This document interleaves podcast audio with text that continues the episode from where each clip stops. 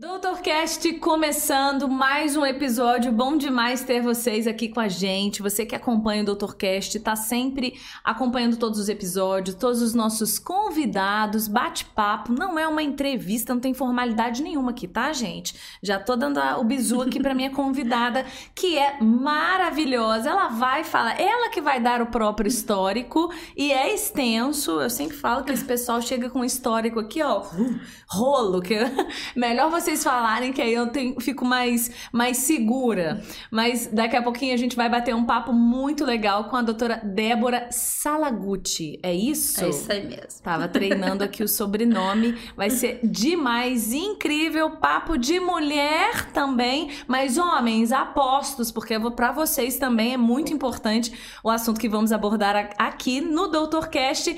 Nossos agradecimentos sempre à nossa patrocinadora oficial, Unimed Volta Redonda Onda Bom Demais acreditando no nosso projeto. Realização Ponto de Saúde e Amplia Med e apoio Falo Mesmo Comunicação. Bora lá então, doutora? Bora lá. Tem muita Vamos coisa conversar. pra gente. Tem muita coisa, né, pra falar. É Nossa, caixinha. gente, olha, é, é um assim, vai emendando é um assunto no outro. A gente tava aqui já nos bastidores, já assim, é. ó. Eu falei, gente, vamos Já vai vamos... fervilhando. Já vai. Eu falei, vamos guardar para o Dr. Cast. Ó, a doutora Débora Salaguti ela é ginecologista e obstetra. Conta um pouquinho aí do seu trabalho, da sua atuação, já dá esse spoiler tá. maravilhoso para todo mundo. Sou ginecologista obstetra, formada pela Universidade Federal do Estado do Rio de Janeiro. Fiz ginecologia obstetrícia aqui no São João Batista, em Volta Redonda. É, atuo aqui na cidade, atuo também em outras cidades, né? É, na área de ginecologia obstetrícia, nos dois. E, e, é basicamente assim, o meu mundo vai girando só em torno da ginecologia obstetrícia. Eu, o norte maior agora tem sido obstetrícia, né? Eu atuo mais em obstetrícia, mas faço a parte de ginecologia. E, e, é isso, assim, né? Eu trabalho em vários hospitais aqui. A gente tá gravando de volta redonda, sou do é. estado, mas a gente sabe, né, doutor? É bom demais, eu sempre reafirmo isso aqui, que Doutor Cast vai longe, porque é. a rede social, é, as plataformas, é muito gostoso a gente é. saber que a gente coloca lá e o conteúdo pode ser disparado para tanta gente que precisa consumir. E a gente vai falar de um assunto que precisa ainda ser muito, falado, né? Muito. É um caminho longo aí essa reformulação dos partos, das assistências, né? Da, da ginecologia também, né? Então, assim, é, essa linha que, que a gente vai atuando do parto humanizado, que até assim, é um termo que até eu não tenho gostado tanto de falar, mas é o que é mais familiar para as pessoas, que é do parto humanizado, e eu lido muito com a ginecologia natural também, né? Que é uma ginecologia que vem resgatando essa, esse poder do feminino, esse entendimento do corpo feminino como um corpo é, saudável, fisiológico, destruindo um pouco essas ideias de que tudo da mulher é doente, todos os processos, muitas vezes naturais, são vistos como processos que não deveriam acontecer ou que você deveria suprimir. Então, essa área da ginecologia de muita consciência do corpo, de muito acolhimento do corpo, é uma coisa que eu também gosto demais da conta. Então, ela já falou. É, gente, é sobre o parto humanizado e essa ginecologia natural, talvez esse termo, né? De, de é, autoconhecimento é. do próprio corpo, de desmistificação de tantas áreas dentro do, do, da sua escolha como médica, que começa, a gente estava batendo um papo, que começa já lá na faculdade, né? É. Por que isso? Como que a ginecologia. Porque, assim, a obstetrícia e a ginecologia, eu imagino que tenha passado por muitos processos. Primeiro, lá atrás, foi. Né, o foco era o humanizado, depois a coisa, me corrija se eu estiver errada, mas a coisa tomou um outro rumo, é. né? De, de, de do, do, foco ser outro. E aí vem, né? É. Muitos médicos vêm batalhando para isso retomar de, de forma assertiva. É. Essa luta pelo parto humanizado.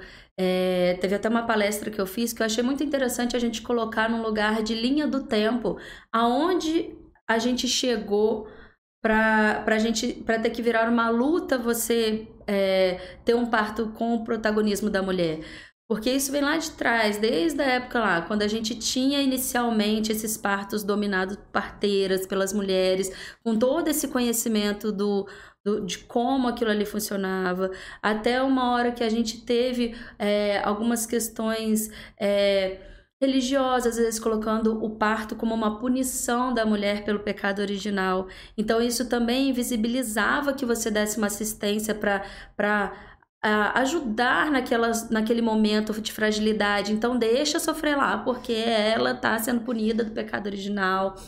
Depois a gente vem para uma mentalidade é, centrada no médico, na, na na, na figura do homem como um salvador da mulher, desse processo de parto que era visto como uma coisa é, doente, uma coisa anormal. Então o médico vem criando intervenções para salvar a mulher desse, desse processo doentio, doloroso, sofrido que é o parto. E aí. A gente passa por muito tempo criando intervenções para abreviar aquele parto, para apagar da memória aquele parto, para fazer aquilo ali sem dor, então com sedação. Então, às vezes, tinha épocas que os partos eram feitos com sedação. Você apagava ela e quando ela acordava, ela estava com o bebê lá. Então, aquele processo ali não era vivenciado.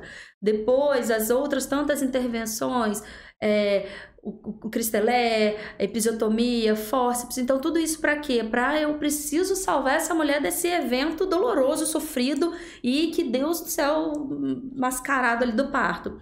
Até que a humanização do parto e os estudos mostrando quanto aquelas intervenções poderiam não ser tão benéficas para o nascimento, e você vai freando esse, esses, esses processos de intervenção. E aí você vai resgatando que o parto é sim fisiológico, que o corpo da mulher é sim capaz de parir, que como qualquer processo fisiológico do corpo, eventualmente você vai precisar de uma intervenção, então estar lá para isso, mas não para intervir sem precisar. Então, você começa a ter um resgate desses movimentos de colocar o corpo da mulher e o evento do parto como um evento natural, fisiológico, que precisa ser respeitado, que precisa ser respeitado dentro do seu tempo, dentro dos seus acontecimentos, é, que aquela mulher que está ali parindo, ela precisa ser o centro. E aí isso bate num lugar de ego, né? Que você tira o médico do centro. O centro não é você e suas intervenções e o que você quer é aquela mulher. É o que está acontecendo ali e você está ali como um guardião para caso aconteça alguma coisa você precisa intervir na, na, na, segurança daquela cena. Mas a cena é dela. Você só observa. E você intervém quando necessário, não sempre. Entendeu? Então, assim, essa, esse, essa essa luta de novo de, de autonomia, de protagonismo da mulher que vem, que vem sendo resgatado. É, junto com isso, claro, a gente vem também dessa luta do respeito pelo bebê, por aquela vida que está chegando. Então, como você vai acolher aquele bebê? Você vai fazer procedimentos que não são necessários? Sabe, aquele, aquela criança que chegou ali agora, o melhor lugar para ela estar tá no colo da mãe. Você tá ali se aquele bebê precisar de ajuda, mas não padronizar um cuidado todo. Pegou o bebê, tem que tirar, tem que aspirar, tem que. Não, é individualizado é olhar aquele cenário de parto com cuidado, tentar sempre priorizar esse esse binômio mãe e bebê para que eles estejam da melhor forma ali unidos, para criar aquele vínculo entre eles, é, para aquilo, aquele imprint que o bebê faz assim que ele nasce é muito importante. Então aquele bebê ele tá 40, 39 semanas dentro da barriga da mãe, ouvindo o coração dela. Então, nenhum lugar melhor para ele estar tá quando ele sair do que continuar ouvindo o coração dela no colo, no calor dela, no cheiro dela, com a voz dela. Então, é isso tudo que busca resgatar.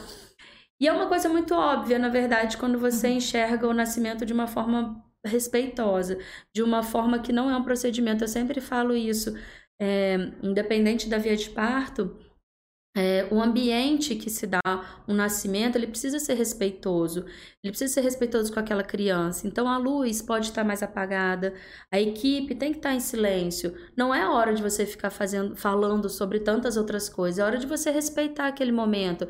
É, o, o, o centro da via de parto tem que ser mãe e bebê, independente de como esse bebê vai nascer. Numa cesárea, eu sempre brinco, falo, gente, ninguém aqui tá fazendo uma cirurgia tirando uma vesícula, não, o neném que vai nascer, tá? Então, vamos fazer esse cenário diferente. A cirurgia tem que ter os cuidados cirúrgicos, quando é urgência, precisa das urgências, mas a gente tem que ter o cuidado de fazer o ambiente ser um ambiente acolhedor.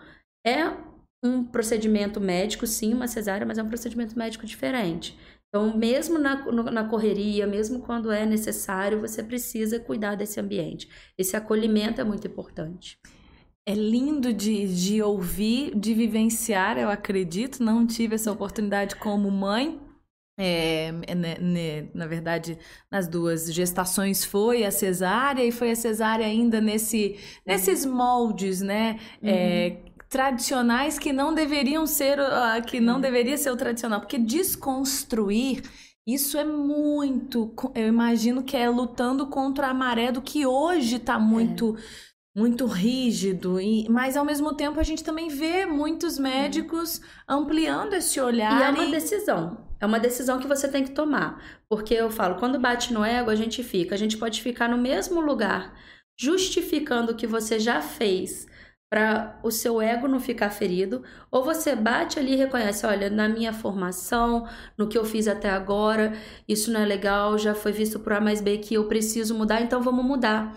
Porque quando alguém pergunta para mim, você já fez violência obstétrica? Muitas. Muitas. Cristelé, episiotomia. A minha formação vem nesse lugar. Mas há um momento em que você fala assim: olha, isso não é assim. Você não. rompe com isso. Você, você tem conhecimento. E você admite uhum. para si que você é violento. E isso é o doloroso. E isso, às vezes, é o que embarrera muita gente de admitir. É o ego, né? É o, é orgulho. É o ego. E você tem que vestir esse lugar de que, olha, até aqui é, igual eu sempre falo muito para alguns colegas, né? É, quando a gente vai. A gente sempre está conversando muito sobre isso. Isso é uma coisa que Imagina. norteia muito a nossa rotina. E eu falo, a gente não tem que admitir essa, é, que essa violência existe. A gente tem que reconhecer isso para a gente traçar um caminho diferente. Pra gente não ficar no mesmo lugar. Então é difícil, é difícil pra caramba. É triste, é, é vergonhoso, dá vergonha. Mas eu falo isso também para as mães que às vezes. É, Muitas vezes algumas pacientes vão acompanhado das mães, né? Da, lá, fala, poxa, no meu parto eu tive tudo isso, no meu parto foi assim. Eu falei, mas olha.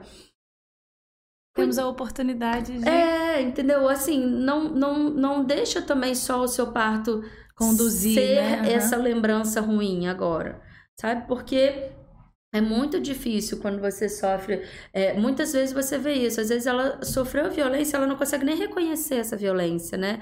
De porque o momento do parto é o momento que ela está muito vulnerável. Então, é um momento, é, quando a gente fala do parto, de, dessa vulnerabilidade da mulher, por isso que a gente fala que é importante uma equipe alinhada, uma equipe que ela confia que vai fazer o melhor para ela dentro de tudo aquilo que ela espera, porque naquele momento ela, ela não está é, tão apta a tomar as decisões. Tão consciente. Então, os né? guardiões né? são importantes. Ela tá, ter na equipe dela alguém que ela sabe que vai tomar é, decisões de acordo com o que ela gostaria, com o que ela acredita, isso é muito importante. Então, por isso que às vezes uma equipe de parto envolve mais gente. É, doulas, fisioterapeutas, enfermeiras obstetrizes, o, o, o, o obstetra o pediatra, porque todo mundo ali tá para resguardar esse desejo dela, né? E ela precisa confiar nisso. É bonito esse termo, né? Esse guardião, porque realmente, quando eu falo assim, é bonito de falar, mas eu imagino o percurso, né? Tão difícil de, de desconstruir, desmistificar.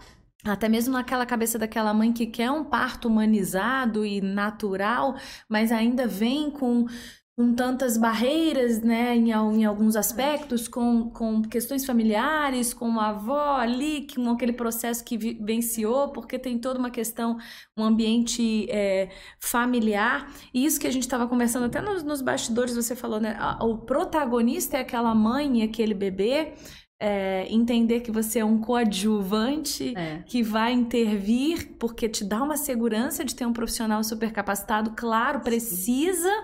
né? Mas entender todo esse processo, é, se tirar da, do centro, para um médico é, tirar, se, se colocar numa posição é, ali, né, de, de guardião, como é difícil quando você fala assim de, de é, admitir algumas questões, isso é tão legítimo, tão, é, tão honroso.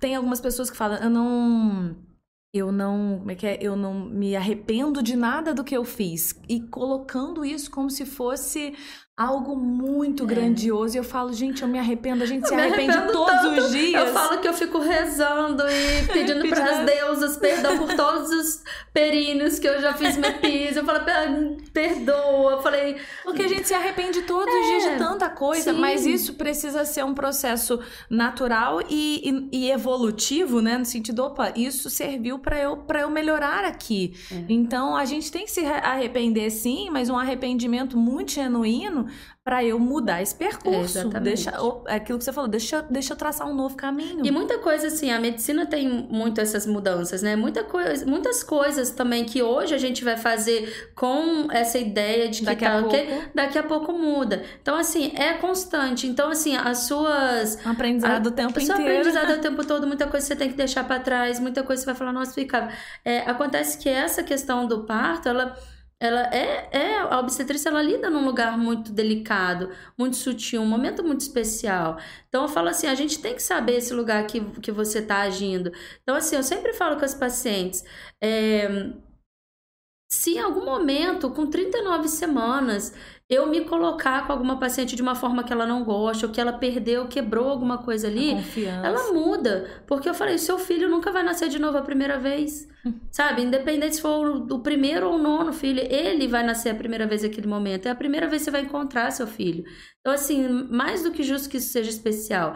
E antes a gente tinha uma ideia muito assim parece muito prática sobre, olha, é como se o parto fosse um obstáculo que eu tenho que pular para ter o objetivo que é o bebê e não ser vivenciado.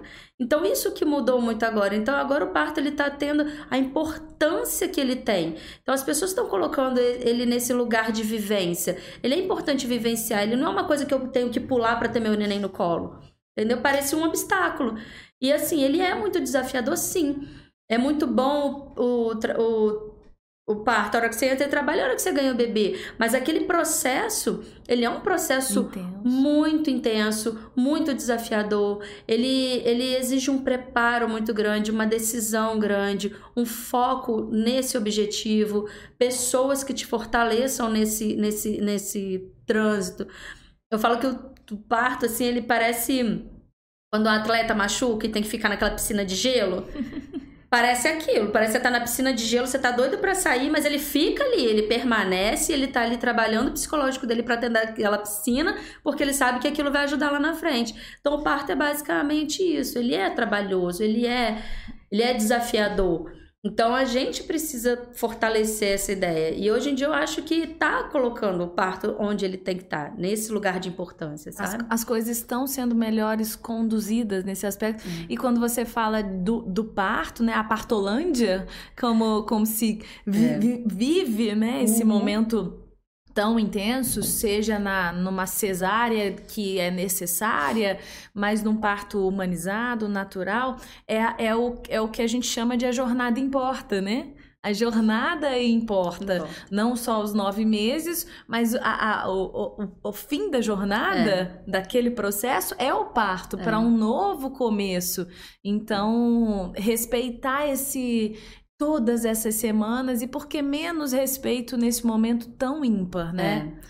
E eu falo assim, é um, é, existe um preparo, então assim, desde a primeira consulta a gente conversa sobre isso, sobre o que ela espera, sobre quais as dúvidas que você tem, porque o que mais vai te fortalecer naquele momento ali é você estar tá muito empoderado de conhecimento. Você sabe o que está acontecendo, você entende o processo, aquilo ali está na sua mão, você entende é, o que pode sair do que você planejou, as intervenções que são possíveis e, e, e que podem ser necessárias, porque é muito importante que em algum momento, se alguma intervenção for necessária, que aquela paciente saiba já do que, eu tô falando. Não que seja a primeira vez que ela tá ouvindo ali, no meio de uma contração, entendeu? Então, olha só, olha, eu acho que talvez a gente precise fazer isso aqui. Ela já sabe o que, que é, ela já ouviu falar, ela tem autonomia para dizer sim ou não, se ela quer, se ela não quer.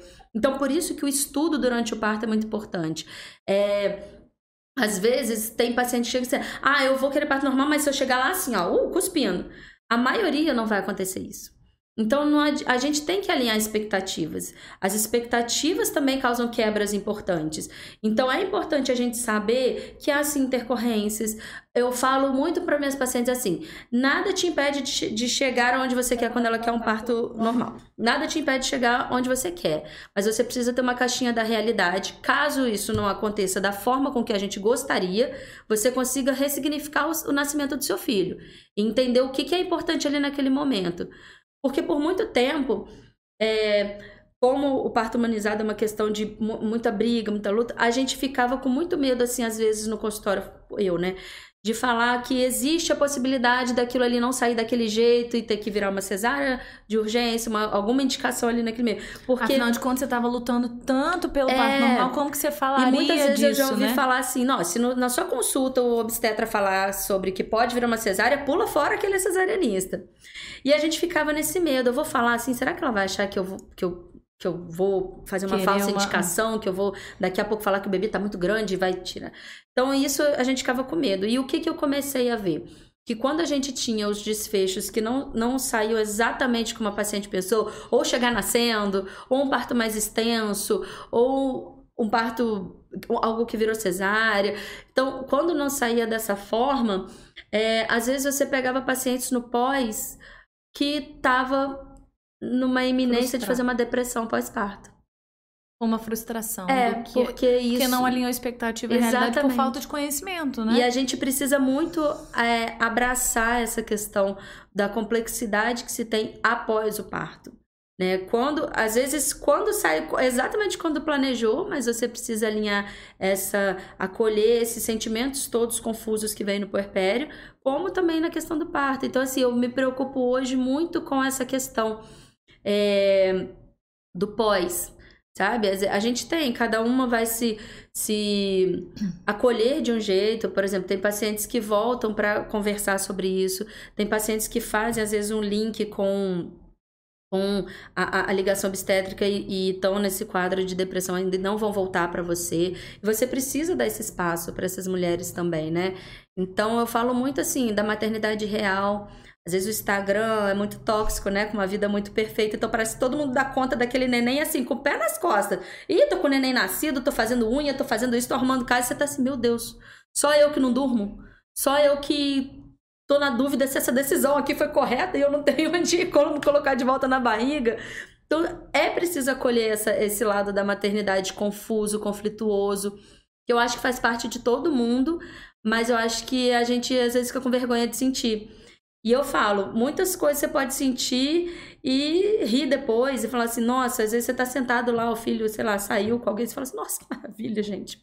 Por que, que eu fui ter filho? Olha essa vida aqui, vendo uma série na TV e ri e segue em frente. Outras pessoas vão sentir isso e vão pro buraco. Falar, nossa, pessoa ruim que eu sou, como é que eu tô sentindo que tá bom aqui só porque meu filho não tá? Que coisa horrível. Porque a gente tá lidando com gente, né? E gente é. com as suas particularidades, com as suas é. características. E eu acho tão importante a gente falar do pós-parto, é. porque a sensação que a gente tem Primeiro, sim, essa consideração da vida do, do, da, da rede social, né? Que aquela pessoa que teve um parto normal, menina, nossa, mas seu parto eu trabalho, nossa, o meu, eu cheguei, cuspi, foi lindo, maravilhoso, porque aquelas fotos são lindas mesmo, oh. né? Eu sei que você tem fotógrafas que acompanham o parto eu e amo. são e transcendem, tem que registrar mesmo, pelo amor de Deus, né? Essa jornada, ela uhum. é um percalço mesmo, ela é ali na lida, uma vivência muito intensa é. de mãe e bebê, tem que registrar, gente. Eu acho que tá certíssimo.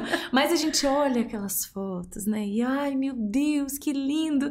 E, e aí, às vezes, tem a mãe que relata, ai, nossa, foi lindo e não sei o quê. Mas a realidade tem que ser a, a, a, é. ajustada, né? Com, é. com essa expectativa. Às vezes foi, a foto tá realmente linda e é um registro yeah. muito poderoso mesmo desse momento.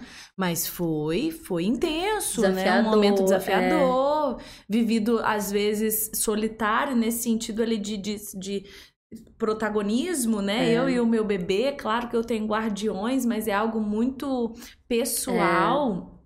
É. é uma dor sua. Então eu, eu a, a, acho lindo, acompanho, mas a gente tem que estar sempre atenta é. mesmo. Opa. Eu falo é. muito para os pacientes, assim, quando alguma coisa sai um pouco do, do do que planejou, ou daqueles partos. Nossa, cheguei na maternidade parindo, sabe? Eu falo assim: é, o seu relato de parto é mais importante do que os, os que a gente fala que é fora da curva, que é os que chegam parindo e aqueles que, nossa, muitas horas. Então, assim, esses relatos reais são muito importantes, né? Para você compartilhar essa história. Olha, teve uma hora que eu achei que ia desistir, porque isso vai familiarizando, assim, e obviamente você faz relato se você quiser também, né, mas assim, se quiser compartilhar aquela história. Pra fortalecer, às vezes, quanto é, a gente vê quantos relatos E, e às vezes é, é, interessante você ver como, como, que foi sua memória disso, como é, que, como é que você viu, então às vezes eu falo que as pacientes fazem relato, nem para colocar na internet não, eu falei, faz para você. Lembrar. É tudo. muito legal assim, você faz o seu relato logo após o neném nascer, e aí você faz esse relato assim uns 15 dias depois, um mês depois, porque você vai elaborando aquelas memórias, às vezes você vai é, lembrando de fatos que ali logo depois você não lembra. E é muito legal de você guardar essa memória para você de como foi o parto, sabe? Então ah, é... eu, eu, tenho que registrar em foto, em relato. É. O relato, né, que muita gente sabe, mas é o relato nada mais é do que simplesmente ou aquela foto com a puxada memória naquele diáriozinho seu, é. né? Seu, do bebê, da família. É. Coisas que às vezes na, no afã das emoções ali você nem conseguiu é, prestar prestar tão atenção, mas depois você consegue olhar aquela foto é. e e relembrar e, e aquele momento. Que esse que é o papel importante da fotografia, porque assim, é. quando a paciente não tem fotógrafo, eu fico também tirando, porque eu adoro, eu acho aquela cena, porque como a gente observa muito, eu fico observando, eu acho aquilo tão lindo, eu fico assim, não enjoa, né, gente, né, doutora? Não, de jeito nenhum. Porque parece uma doida quando, nossa senhora, quando aquele neném aparece com a cabeça ali, então fala, falta babá. Eu falo que eu gosto mais que ver vídeo de, de unha encravada e espinha na internet. também oh, adoro, oh, gente. Oh, adoro esses vídeos também. Eu fico lá babando. E aí, assim, é, eu sempre tento registrar também, porque eu sei que depois é uma coisa que vai trazer essa memória, sabe? E, e aí a gente fala muito, né, dessa questão da fotografia, porque é o momento que você tá ali maravilhosa, que você tá ali numa força inacreditável. Então você registrar isso é legal para você lembrar, depois você fala, cara, e eu, eu falo. É, depois você expande até assim o seu limite. Você fala assim, não, meu filho, se eu fiz isso, você, você sabe o que eu sou capaz coisa. de fazer nessa vida. Então, eu fiz isso, não lembrava, não, maravilhosa. Já era, agora eu, agora eu vou dominar o planeta. e olha, é, a força das mulheres, a gente é suspeita, né? Mas ó, real, realmente... É, totalmente é, a gente, aqui. puxa, é, a gente puxa sardinha, mas é, tem... Não, não, é, não tem como, né? É algo incomparável mesmo. Eu sei que os homens estão aí, é, aqueles interessados interessados nesse assunto, que estão com as suas é, companheiras maravilhosas, enfim, ali acompanhando tudo, sabem disso, dessa, é. dessa potência. E, e, uma coisa muito importante que você puxou esse link agora, falar, o papel do acompanhante, do parceiro, do homem também nessa, nesse cenário de parto, né? Porque é um, um pilar muito importante. Então, assim, é, não é sentir que você não, não faz parte, não. Muito pelo contrário. Eles têm que entrar nessa cena, segurar uma mão, dar uma água, tá ali junto, mostrar força. Então, em alguns momentos assim que a, da evolução do trabalho de parto, às vezes a equipe até sai de, da, da, da a equipe inteira sai da sala para deixar é, a mulher com a parceria para poder receber aquela força, daquele momento de importância para eles que estão ali é, com essa chegada. Literalmente envolvidos é, nesse e aí você se né? reabastece, você dá aquela força. Então esse papel é muito importante. No pós, não tem nem o que falar dessa importância, né? É você se prontificar, trocar uma fralda, o neném mamar, você levar a criança um pouquinho para longe para aquela mãe dar uma descansada, né? Para aquela para quem acabou de parir dormir um cadinho. Então, isso é lavar uma roupa, fazer uma comida. Então, isso é muito importante. Então, assim, tem um papel muito fundamental nisso, né? De, de, desse, dessa, essa parceria aí para ajudar a coisa fluir e esse, mais suave. E esses meses, né, de, de ginecologia ali, né, nesse processo, tratando, cuidando dessa, dessa dessa gestante, dessa mãe, é, isso é abordado, claro, a família participando é. ativamente é. já desde muito cedo, para naquela hora ali daquele momento, a equipe sair meio que, ó, se vira, é contigo mesmo, é, né? Esse, é. Algum, alguns papéis realmente são irrevogáveis é. e são muito fundamentais, olhar para trás e ver essa pessoa envolvida É... Porque não é, não é incomum a gente ver uma gestante que deseja muito uma via de parto, né, e, né, geralmente só o parto normal que gera muito esse conflito. E às vezes a gente tem familiares que são contras e que, e que sabe, tocam terror e que não respeita essa decisão, sabe? É, uma coisa é você não concordar e ficar quieta porque a decisão é daquela mulher. Outra coisa é você ficar tocando terror. Eu falo assim, tem gente que não pode ver uma grávida feliz que fala, nossa, vou bem ali contar uma desgracinha pra ela, aquilo que aconteceu lá, porque parece que é, é, é uma coisa. Atrai. Assim, é, uma coisa que fazem muito, com muita frequência. Então, assim, a gente, vendo isso, a gente já vai preparando gestante, olha. Às vezes tem pessoas que não é legal você compartilhar a sua decisão, porque você sabe que dali não vai vir coisas boas, dali não vai vir um apoio. Então, se resguarda, sabe? Cuidado, e às vezes de, de, casa mesmo, né? Às vezes realmente, Sim. infelizmente, é aquilo que a gente conversou. É o desmistificar, é o desconstruir. Então, tem tantos conceitos, às vezes, enraizados é. nessas pessoas e tão próximas. Então, é, é um caminho que já avançou muito, a gente olha, mas ainda há muito para. É para se é, caminhar com muita esperança, com muita expectativa é. de cada vez dias melhores, mas realmente é uma, é uma trilha, é um percurso longo é, mas que vale a pena, né? Já a doutora vale, tá aqui para atestar que vai lidar vale. com todas as, as gestantes maravilhosas dela, os seus bebês, que realmente é um, um, percurso é, muito lindo. Não só da gente falar, porque quando a gente fala tudo é muito lindo, né? É. Quando a gente olha as fotos, como eu disse, também é muito lindo, mas a gente sabe das, da, das dificuldades desse percurso, mas é lindo vivenciar. Não tive é. essa oportunidade, mas sei de relatos lindos, mesmo os mais realistas, né? Aquela coisa de foi difícil, foi difícil, mas é. foi especial e vai ser sempre é. especial. Então, algo que a gente precisa nesse podcast, eu acho que evidenciar muito. É.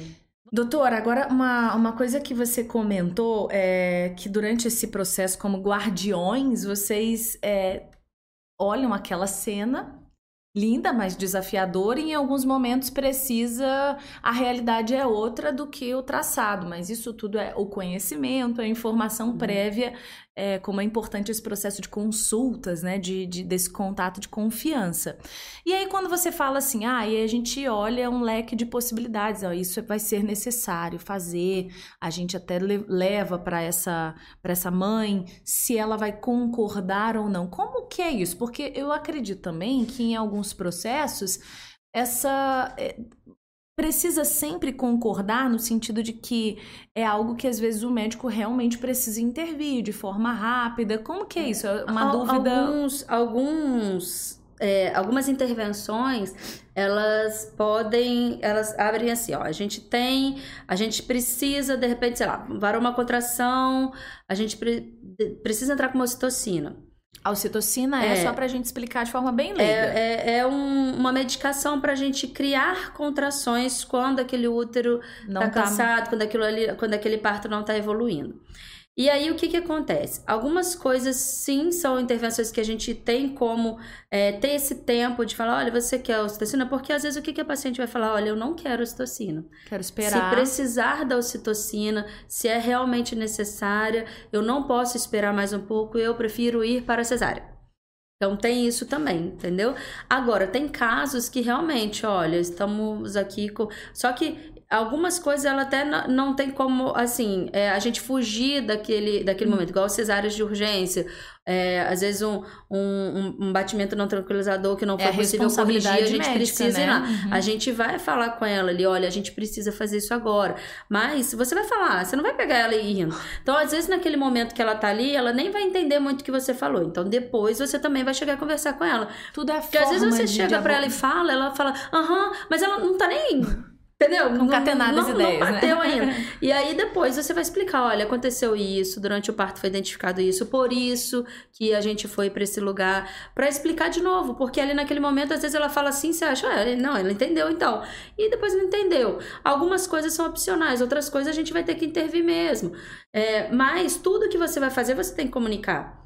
Você tem que, que, que autorizar, ela uhum. tem que autorizar, ela tem que estar, tá, ok. Às vezes no, no parto, é, isso das cesáreas de urgência, às vezes no parto vaginal, É, a gente precisa usar alguns elementos, vaco extrator, precisa fazer uma extração daquele bebê que não tá legal e que ele já tá ali nascendo, então você precisa usar, olha, eu vou usar o vaco extrator, tá bom? Preciso usar tá? Você comunica. Você comunica. A importância do, do, do, parceiro nesse momento, dessa Sim, ciência também, né? Exatamente. De, de, porque como a gente falou, nem sei se usa esse termo, né? Partolândia, eu tô falando, porque eu não, tem, não sei, não, né? tem, né? a partolândia. Né? Partolândia, que é o que a gente escuta muito, é. né? Que é aquela, o auge, às vezes realmente aquela, é. aquela noção tá, tá muito fora, é. né? Eu falo, eu falo que na partolândia se bate até na sua avó. Se a avó estiver lá, você dá, xinga até ela. porque é, é, tudo, o foco é outro, né? É. O foco. E, e, e, quais você usou uns termos também é, de, de, questões que são usadas, eu não sei se ainda são usadas. É, é que é a episotomia, o que que hoje é pode, o que não pode, ou infelizmente ainda pode é muito usado. São alguns, o vácuo extrator, é. o, o, que, que é autorizado e o que, que é bom, benéfico é. dentro da sua concepção vácuo como médico. extrator e fórceps são dois equipamentos de auxílio de extração fetal quando a gente precisa abreviar a saída do bebê. E a via mais rápida é por baixo. Então a gente precisa que aquele bebê nasça, porque ali não tá legal aquele cenário, ele precisa abreviar. E eu não dá para eu ficar esperando aquele neném nascer. Então, esses, esses é, equipamentos no, no, nas condições adequadas a gente usa para abreviar essa saída. É, algumas manobras, né? Na, na, na, obstetrícia tem várias manobras. Manobra para distócia de ombro, manobra, várias, várias manobras que você faz para que podem ajudar ali quando você tem uma intercorrência. Algumas não são mais para ser usado, o Cristelec, aquela força que faz em cima do abdômen, então ela tá proscrita. A episiotomia... é muito comum a gente é... escutar, né? Ai, nossa, tenho trauma do, do meu parto normal, porque. Cara, que manda a... de quem fez pra caramba já. Ai, viu? viu? Mas assim, pai, Cara, mas, né? Tenho trauma do meu parto porque subiram na minha barriga quase Sim. pra esse neném. Porque era uma coisa. Hoje em dia, então, como você disse, não é autorizado. Não, tá proscrito. Realmente. É... Mas ainda se escuta mesmo assim aquela coisa é. que pode acontecer porque é a sensação de que ajuda esse neném a descer. É, é, é, é sempre, é, são sempre é, é muito complicado, né? Sempre essa, esse, esse uhum. lugar porque é, ah, pra fazer, pronto, acabou, né? Então, Mas assim, é. Agora eu acho que a maior polêmica que a gente tem, assim, é a episiotomia, né? Porque a episiotomia ela não foi proscrita, né? Ela, é, o que foi abolida é a episiotomia de rotina, aquilo que você faz em todas as mulheres. Ah, tá nascendo, vamos fazer episiotomia. Vamos fazer. Não sei.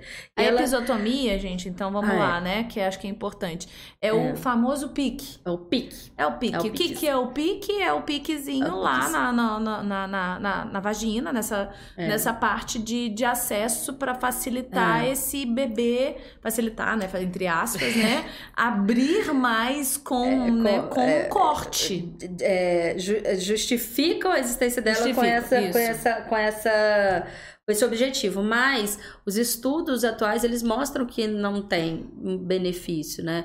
Essa fazer a episiotomia, né? Então assim, a de rotina não é para ser feito, mas ela não foi uma, não é uma, uma intervenção que ela é proscrita. Ela, alguns livros ainda se admite, mas os estudos recentes mostram que não tem benefício, né? Uhum. Então, nem, nem em casos. É, porque, na verdade, o, o, corpo, como você. A gente falou desde o início aí, né? O corpo da mulher, ele tá preparado. A gente nasce com esse, com esse processo de natural, né?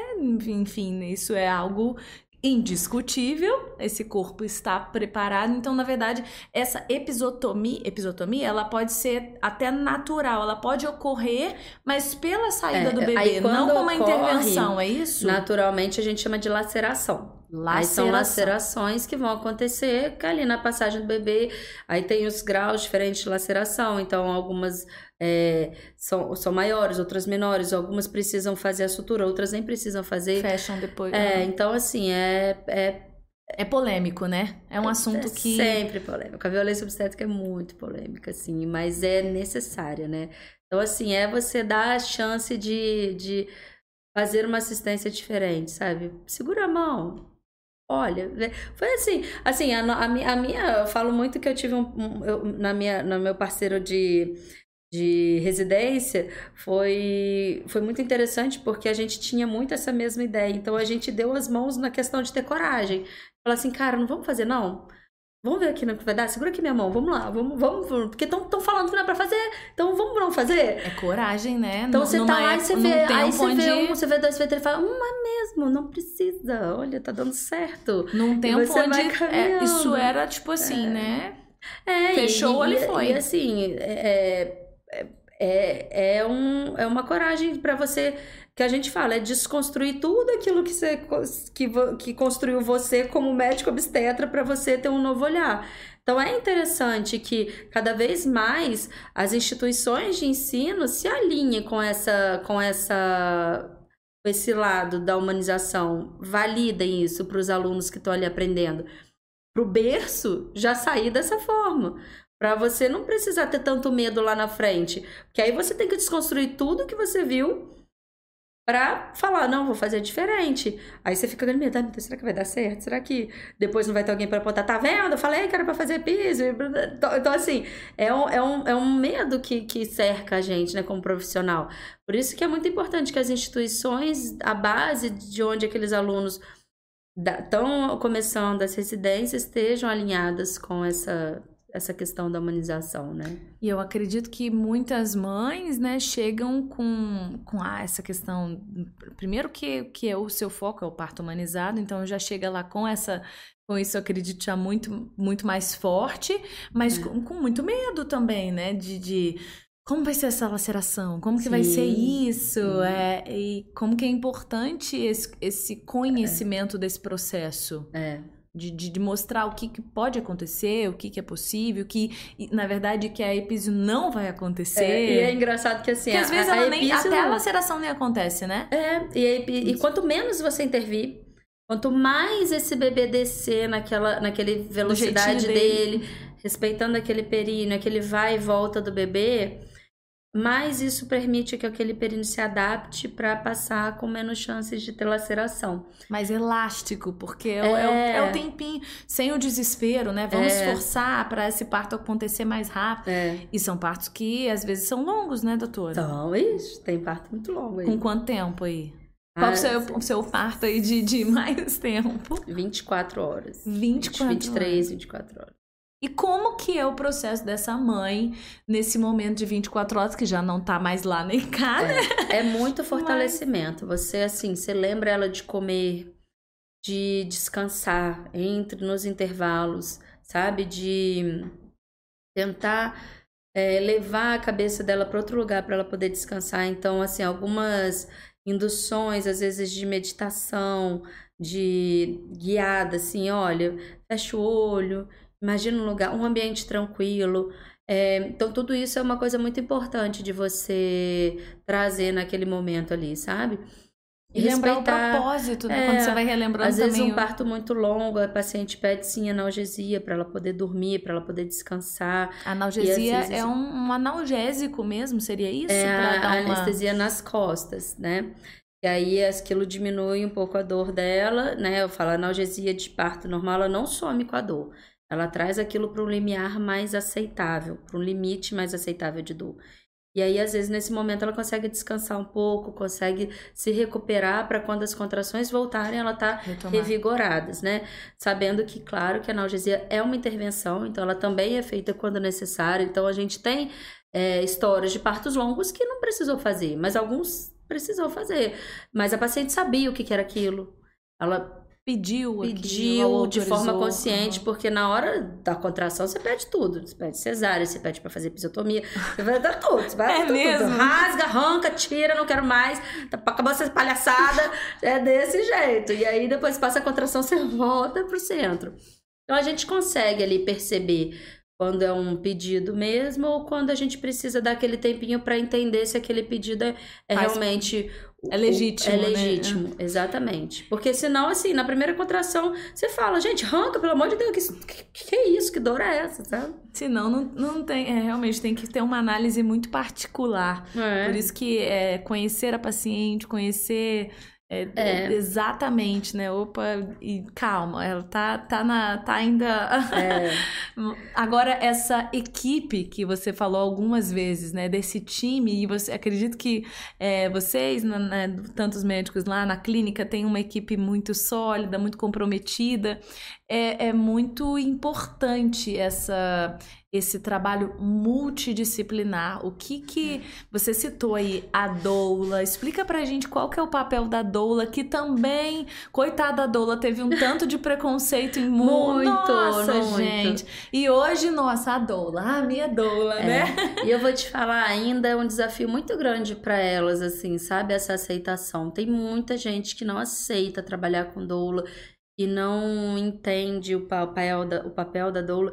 Então, assim, a doula, eu falo que ela é que a maioria das mulheres vão estar com o corpo fisiologicamente preparado para parir. Então, a maioria das mulheres, o que, que a gente vai fazer? A gente vai segurar o bebê para não cair no chão se alguém não quiser segurar. Então, é basicamente isso que a gente faz. Então, a maioria está ali nesse lugar. Só que qual que é o maior desafio? O maior desafio não é a questão corporal em si é o pilar emocional, é você sustentar o emocional ali. E a doula é isso, a doula é um, um, um, um suporte. É uma analgesia de parto, sabe? Ela é, ela, ela é esse suporte emocional.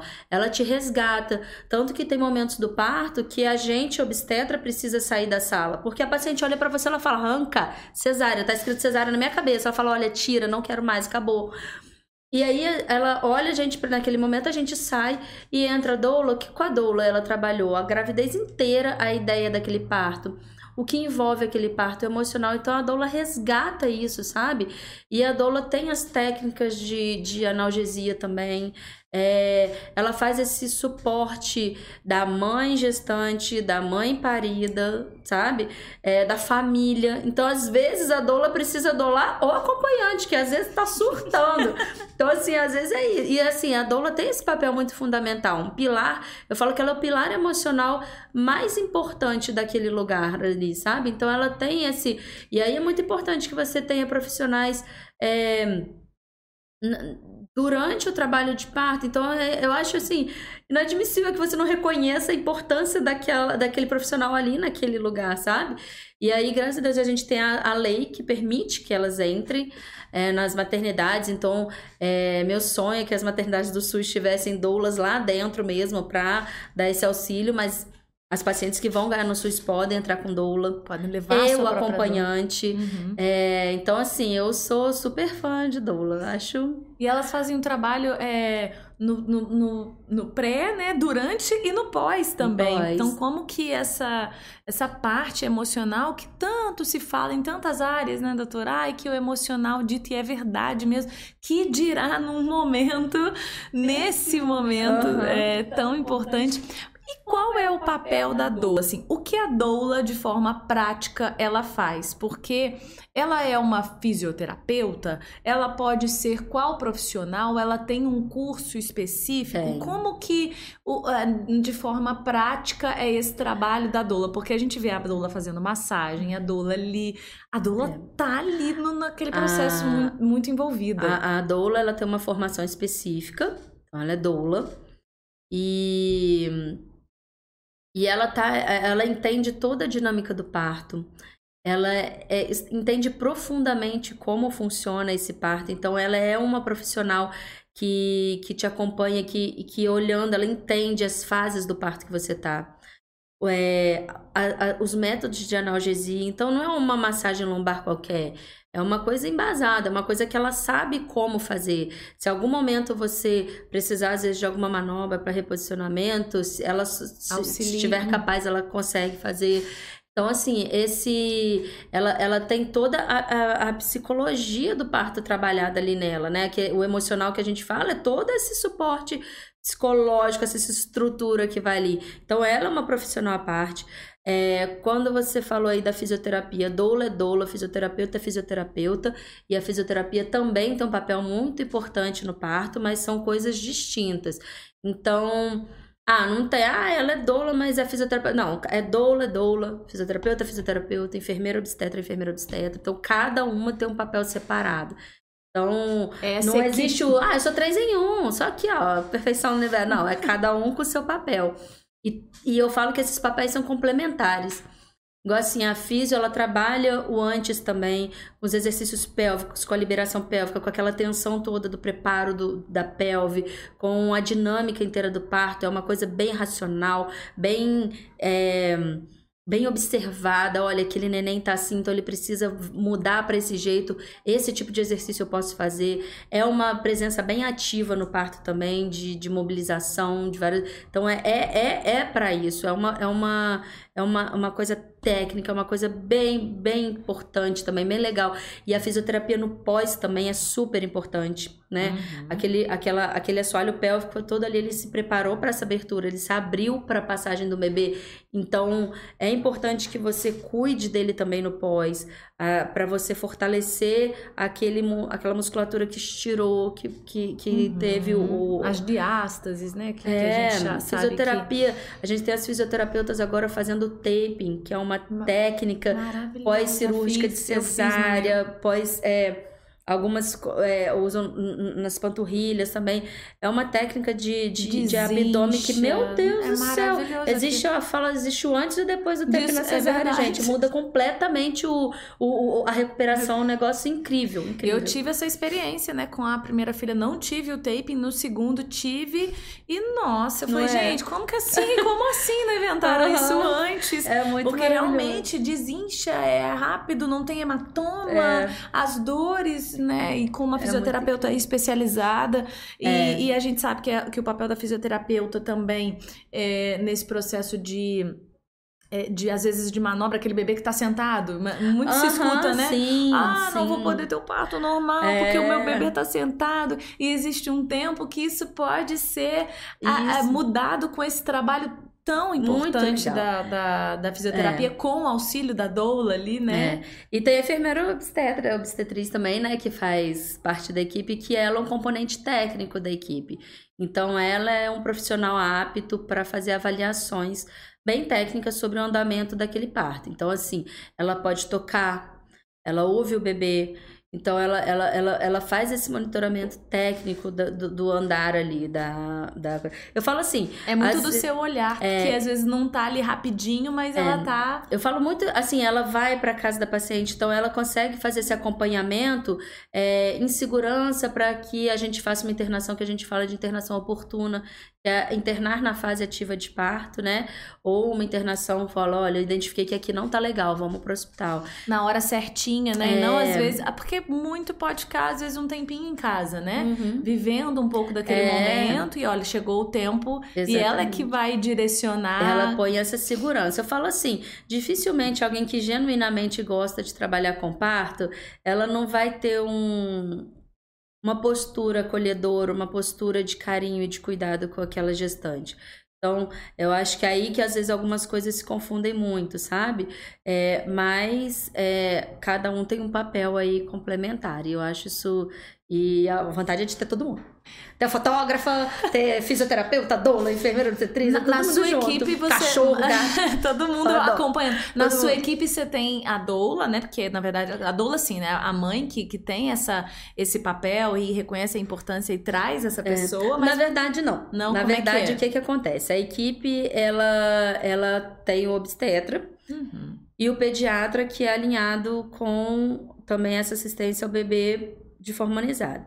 Doula, é, fisioterapia, fisioterapia e a enfermeira também. A gente não tem uma enfermeira fixa na nossa equipe, a gente deixa sempre a critério da paciente, porque principalmente no que se refere à doula, é muito importante que a paciente tenha uma troca, uma identificação. Uma é identificação. Então não adianta eu colocar, falar assim, ah, essa, essa aqui. É doula. Não existe uma doula de equipe. A doula é da paciente, ela que vai escolher. Porque ela precisa saber o quê? Essa eu gostei, o jeito que ela fala eu gostei, a voz dela não me irritou. Porque se uma voz te irrita, quando você não tá com dor, quando você tiver com dor, você vai querer socar a cara da pessoa. pessoa. Então, assim, você, você vai tá tacar um chinelo na cabeça da pessoa. É, então, assim, você tem que. É, é, de livre escolha da paciente. Isso é sempre pra ela. Mas é, é o que você falou, se pudesse, a gente teria tudo. Tudo, porque realmente são. são a, a gente sempre é. fala isso aqui no Dr. Cast. Como que a medicina, eu acho que em outras profissões também, mas a medicina muito se complementa às especialidades. É. Você vê, você tem o pediatra, né? A, é. é a pediatra ou. É, na clínica depende, né? Do... É, depende, depende da disponibilidade. Mas, mas no, no, mas no na, geral. Na mesma, que a gente brincou, na mesma vibe. É, exatamente. com, com isso, você tem é, essa especialidade, você tem a, a, galera da, da, fisioterapia, do, do a doula, a, a parte da, da enfermagem, obstetrícia. É. Então, é tudo muito vinculado. É, né? É. E é tudo muito assim, em prol daquilo ali. Então, assim, é muito legal que a gente fala que é uma aldeia ali pra, pra ajudar essa mãe, assim, porque é muito importante que, que tenha esse suporte. E essa mãe e esse bebê, porque uma coisa interessante quando você falou também, nós temos esse bebê que é. ele não vai nascer de novo. É. Que você falou, é, isso é tão legal, né? É a primeira vez que esse bebê, é, é.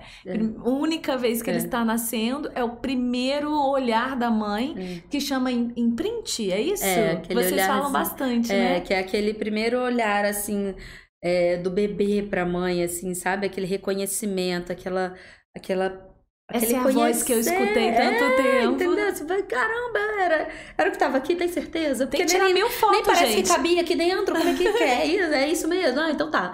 Então, é doideira, vai, né? Vai gente... caindo, é como se caísse uma ficha ali, sabe? É, tanto pro bebê também, né? Porque é um momento tão... É único para todo mundo. É. é, é claro, para aquela mãe, para aquela família, é único para os profissionais envolvidos.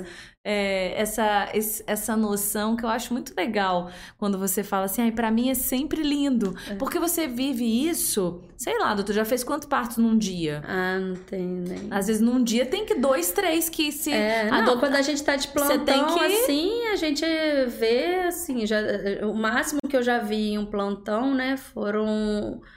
11 partos. Gente do céu, 11 é, partos. 11 partos. e não normalizar esse esse processo, né? Ainda é. amar, né? Ter paixão por é. aquilo que você faz, eu acho que a, a rotina massacra a gente, né? Então, é. se a gente é, precisa estar muito esperto. E é isso. importante a gente dar pausa, né? É importante a gente, em alguns momentos, eu fecho a agenda para ter esse, esse momento de pausa.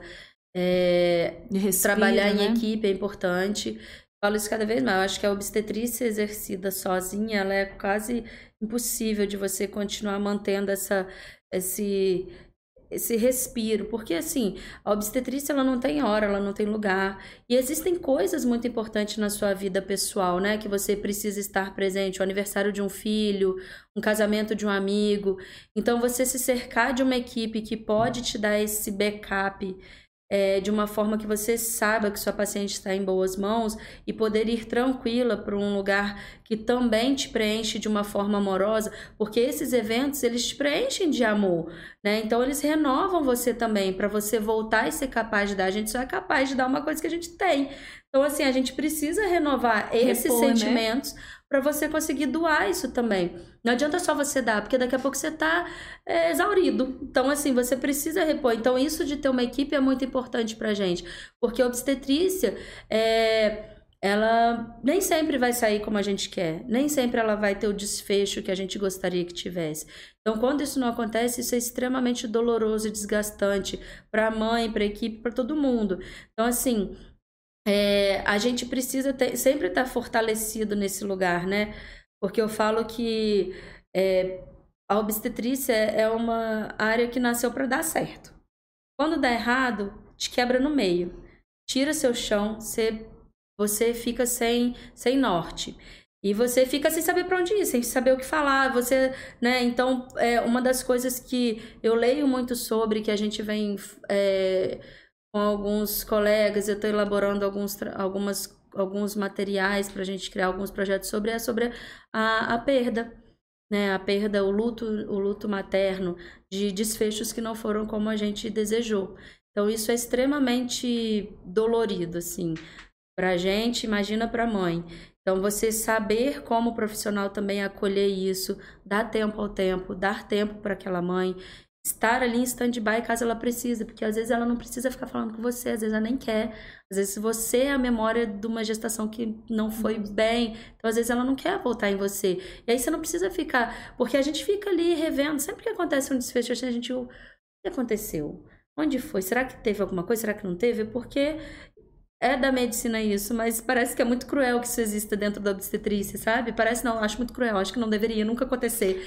E aí a gente fica extremamente dolorido. Então, as perdas são coisas que eu leio bastante, trabalho sobre, é, converso muito com um colega, quero criar materiais sobre isso porque é um tabu. As perdas são tabu. Então, a gente é muito comum a gente ver, por exemplo, mães às vezes que é, perderam é, os bebês na gestação ou após o nascimento, e às vezes ela quer falar sobre o assunto, ela quer falar do filho dela, e tem sempre alguém assim: ah, vamos, vamos falar de coisa boa, vamos mudar o assunto. E na verdade, para elaboração do luto dela, para ela validar a existência daquele filho que não vê, ela precisa falar. Então, assim, essa invisibilidade dessa dor é uma coisa que eu bato bastante martelo. Perdas, é, eu acho que é, as, as mães de perdas iniciais, elas são extremamente invisibilizadas. Frases que você não deveria falar e que às vezes as pessoas nem falam com uma intenção ruim, não, mas que elas as pessoas têm que ser conscientizadas que aquilo não é para falar. Nossa, mas estava cedo, né? Daqui a pouco você tem outro, daqui a pouco você faz outro. Isso não é para ser falado. Isso não ameniza a dor dela, isso invisibiliza a dor dela, a perda daquele filho.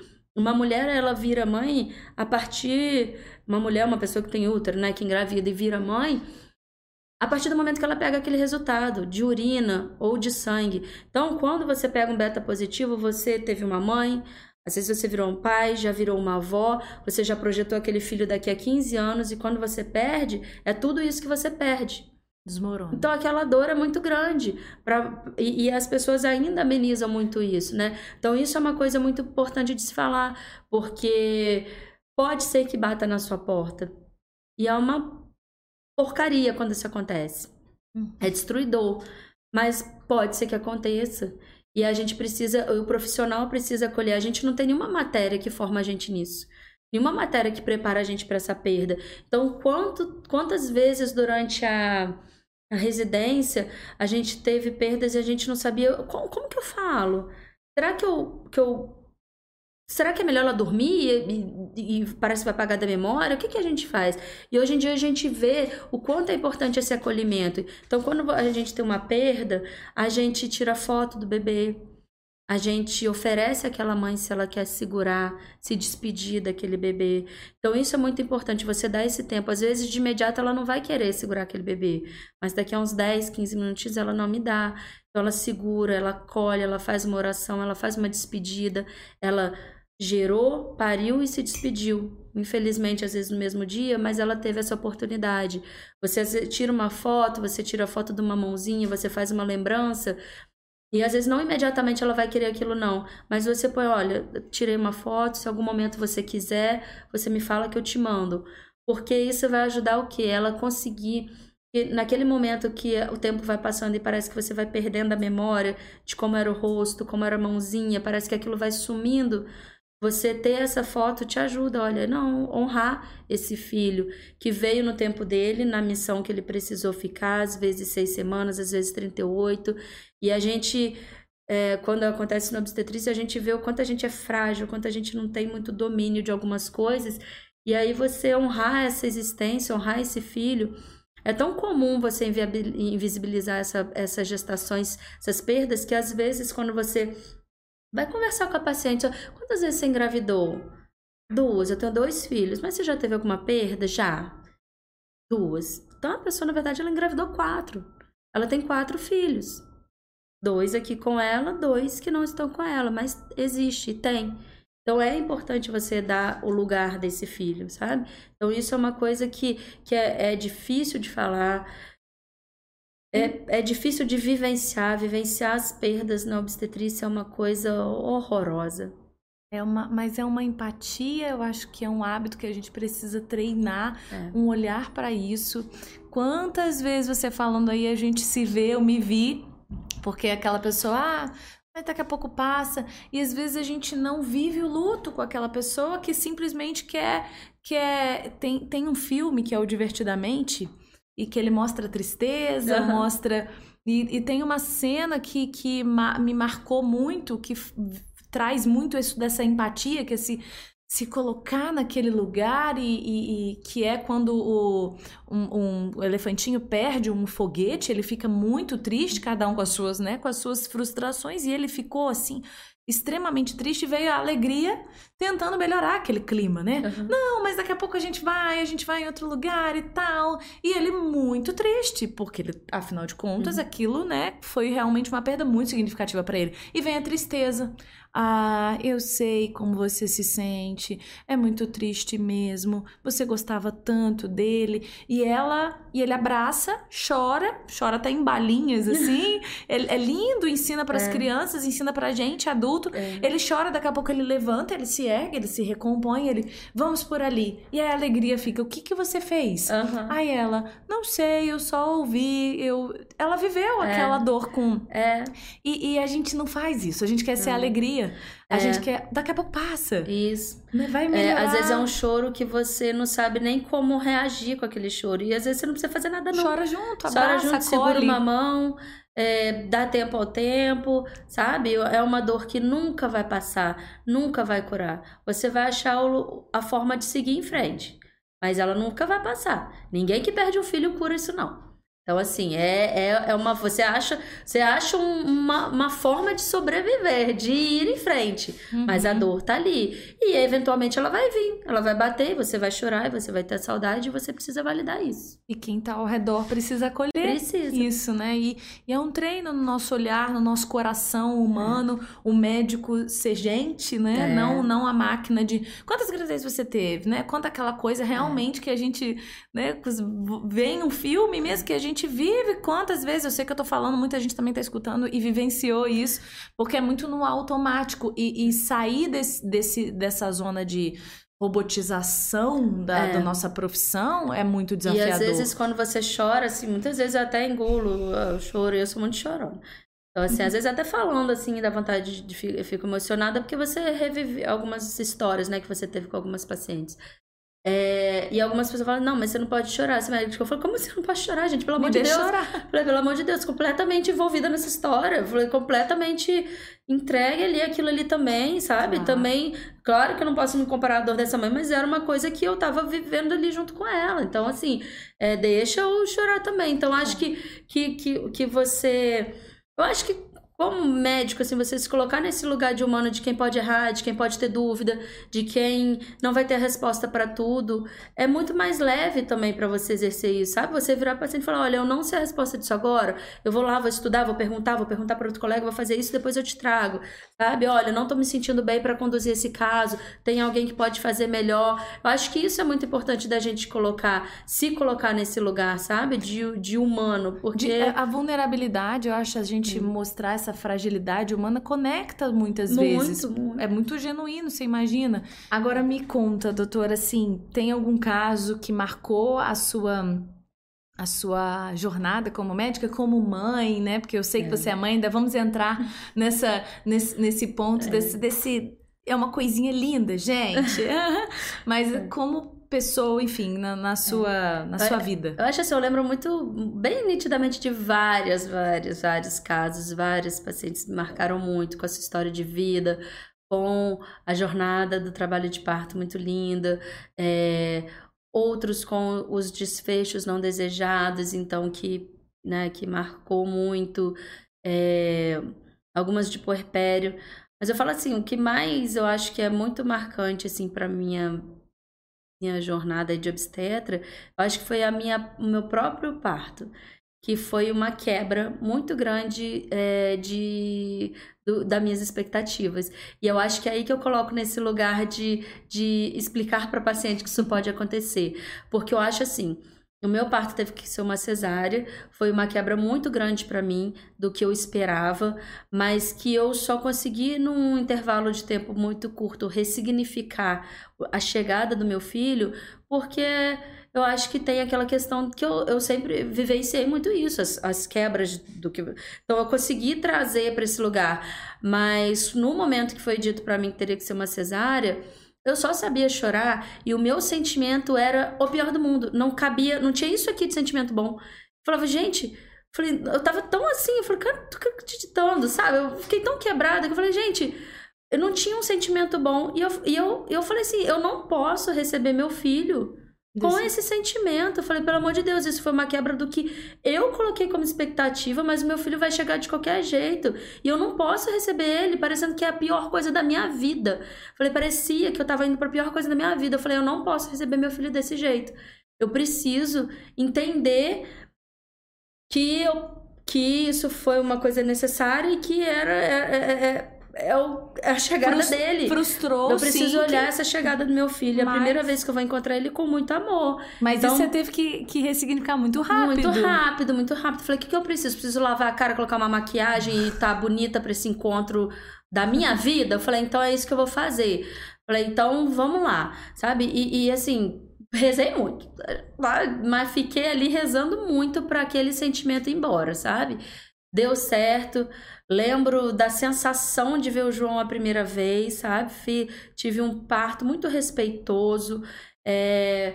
Lembro da sensação de ver João aqui aquela primeira vez, assim, parece que o tempo congelou, sabe? Uhum. Então foi uma coisa muito bonita também, que eu guardo muitas boas lembranças desse momento. Olho as fotos, acho consigo lembrar do cheiro, do momento, do como eu senti naquele momento. Então, assim, por isso que eu falo muito isso com as minhas pacientes, sabe? Eu, graças a Deus, consegui ressignificar, mas eu acho que seria tão ruim eu ir pro meu parto é, com aquele sentimento que tava antes, sabe? Que eu acho que foi uma das coisas que colocou, que veio de muita importância para mim, saber que não vai ser como eu quero, sabe?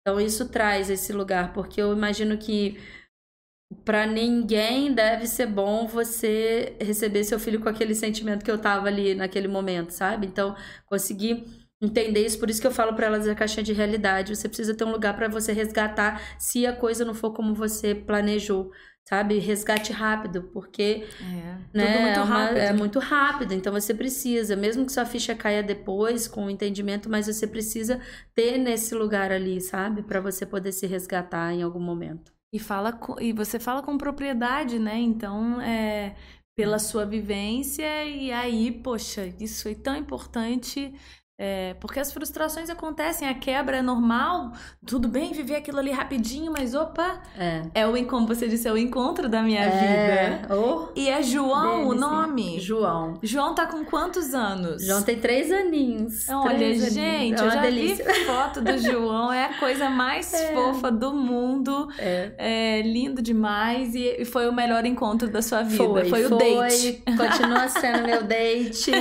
Maravilhoso, assim. É, é, é uma alegria, assim, ter o João, sabe?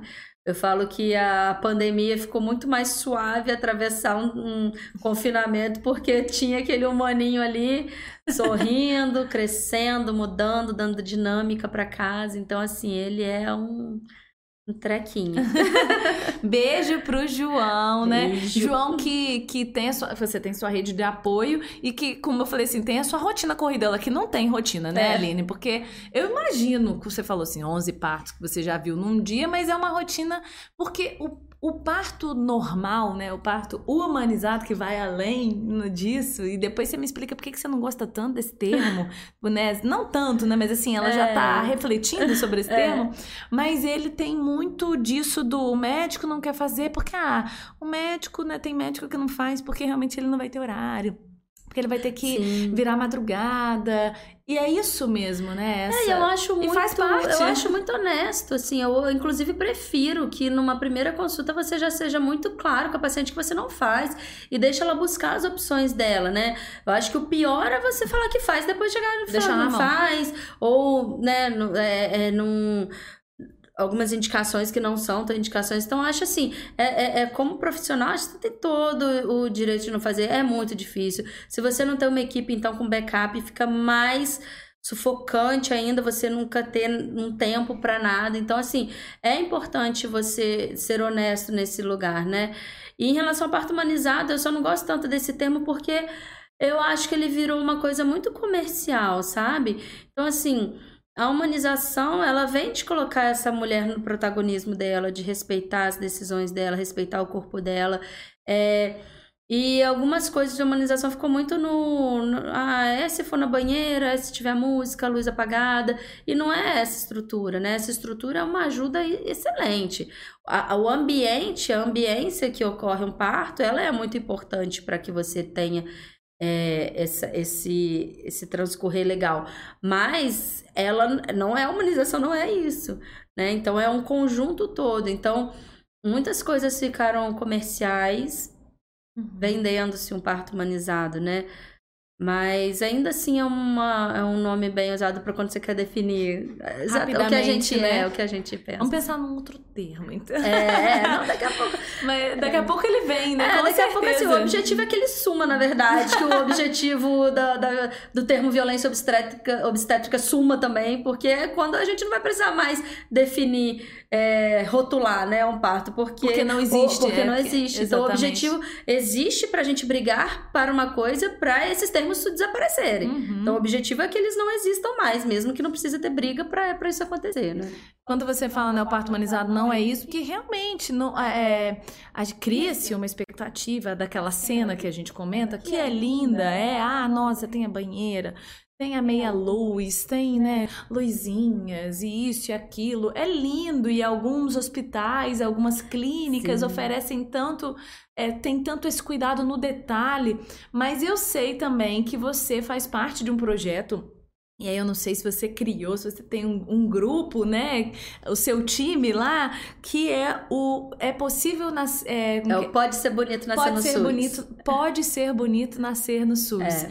E muitas vezes não tem toda essa estrutura que eu acredito, é. aquela coisa, né, da banheira, da não sei o que e aquilo, a musiquinha, mas ainda é humanizado, ainda é, é a, a, mãe e esse bebê são protagonistas. O pode ser bonito no SUS, eu sou co-criadora com o Arthur e com a Mariana é, ele surgiu no intuito da gente sabe que uma assistência particular do parto normal ela é cara e a gente e eu sou uma grande fã do SUS, né? E assim, o objetivo era que a gente conseguisse criar uma raiz humanizada dentro do SUS para que as pessoas se interessassem por essa por essa, esse tipo de abordagem, porque uma coisa que a gente percebeu foi o seguinte: não vai funcionar vir na força, não vai funcionar é, você impor empatia, impor acolhimento, não vai funcionar. Então você tem que mostrar por A mais B vindo de baixo o quanto aquela assistência é interessante, o quanto ela é, benefício para a equipe, para paciente, para todo mundo. Então ele vem como uma, muda uma tentativa de mudança cultural, de uma coisa mais empática, mais acolhedora dentro do SUS, principalmente para as mulheres que não podem ter essa assistência particular, ter um lugar de segurança de ir para ter todos os benefícios de parto normal. Então, o SUS, naturalmente, ele é um. um ele fomenta mais essa questão do parto é, vaginal, mas a gente sabe que precisa estruturar melhor os acolhimentos, as, a, a, a, a rede de de, de suporte ali daquela gestante uhum. para que aquilo ali se torne humanizado. Então, assim, e isso desde a recepção, de, é, dos técnicos de enfermagem, da enfermagem, o fato da gente querer que a doula esteja lá dentro também é uma coisa importante sobre humanização, como que aquele, aqueles procedimentos vão se dar, como que com essa mentalidade disseminada a gente consegue reduzir essas manobras que são é, proscritas que não são para ser usadas, e isso entra dentro do ensino de, de hospitais que têm residência, que têm internos. Então, tudo isso é uma mentalidade. A gente começou lá com o print da placenta. Você pinta a placenta. Você... Então, é um, é um tempo que você tira de quê? De carinho pensando naquela paciente e dar uma lembrança para ela. Então isso te traz um, um olha, eu, eu tô pensando em você. Não é mais um parto, Entendeu? né? Por, então assim, aquilo que eu, né, durante esse tempo, enquanto a gente tá nessa transição muito uns é assim, outros não, concordo com essa conduta, não concordo. Ah, mas placenta não humaniza, mas é um passo para você trazer um olhar de carinho para isso. Então a gente começa em todas as vertentes para a gente tentar mudar a cultura né? Então, a forma com que fala, os, os, os, as falas que não são para ser ditas. Então, tudo isso a gente vai ensinando. Então, a gente entra no interno, no residente, no médico, no, no, na enfermagem, nos técnicos de enfermagem. Todo mundo vai fazendo isso junto com o projeto de acolhimento. Então, é muito importante a gente dar essa opção. Aqui em Volta Redonda, a única maternidade que tem aqui de SUS é uma só Então, as, as pacientes não têm opção, escolha, né? Então, Sim. a gente precisa ofertar um bom serviço. A região tem outras maternidades é, de SUS que são boas, muito boas também, uhum. que estão também numa pegada, às vezes até mais, passos mais à frente até do que a nossa. Mas é importante que isso não seja um alvo de, nossa, lá tá. Não, é para ir junto. É para usar aquilo lá como exemplo. Olha, lá tá assim, então aqui dá também para fazer. Vamos fazer? Então, é isso, é você poder dar em todos os segmentos principalmente para os pacientes que não podem pagar essa assistência particular, um lugar de segurança para ela não desistir de um parto normal e fazer uma cesárea pelo plano só porque o parto normal ela não pode pagar. Como Entendeu? que é isso mesmo, né? Que a gente Sim. que a gente vê. Hoje você atende pelo SUS também? Atendo. Atende. Atendo pré-natal, ginecologia. A obstetrícia. É, obstetrícia. E, e, pode ser bonito nascer no SUS? Pode. A gente tem bastante experiência legal. Inclusive, a gente posta alguns relatos, né, de de, de pacientes que se da que placenta, querem, que né, querem a placenta. Então, assim, é um. É, é, pode ser sim. É. Então a gente fala, nem, e, e, a gente fala de adequar essa realidade para tudo, porque nem sempre vai ser é, do jeito que a gente quer. Os desfechos ruins também vão acontecer ali, porque se é a única maternidade, é ali que vai acontecer bom e ruim. Uhum. Então a uhum. gente tem é, uma vulnerabilidade diferente de lidar ali no SUS de todos os lados. Então é um, é um processo diferente ali, uhum. mas a gente acredita muito, sabe? Então a gente está ali é, sempre batalhando e é, e é, incrível a evolução, é lindo de ver. A gente tem um apoio muito grande da coordenação. Então é só funciona também, né? Só, só começa a funcionar, só co consegue é, esse embrião só consegue crescendo por conta disso. Uhum. Se a gente não tiver apoio de cima, a gente não consegue fazer nada. E é mudando a cultura, né? Realmente, é no detalhe, é pensar em coisinhas pequenas, é o carinho é. do detalhe, né? Do, ah, mas é uma placenta que não humaniza, mas é o carinho que é. sim vai mudando toda uma cultura. E conforme você vai caminhando, você vai vendo que as pessoas vão pensando, poxa, então a estrutura daqui não tá legal, preciso dar uma estrutura melhor para essas gestantes que estão aqui, um banheiro melhor, uma, uma estrutura mais acolhi, é, é de acolhimento para o acompanhante.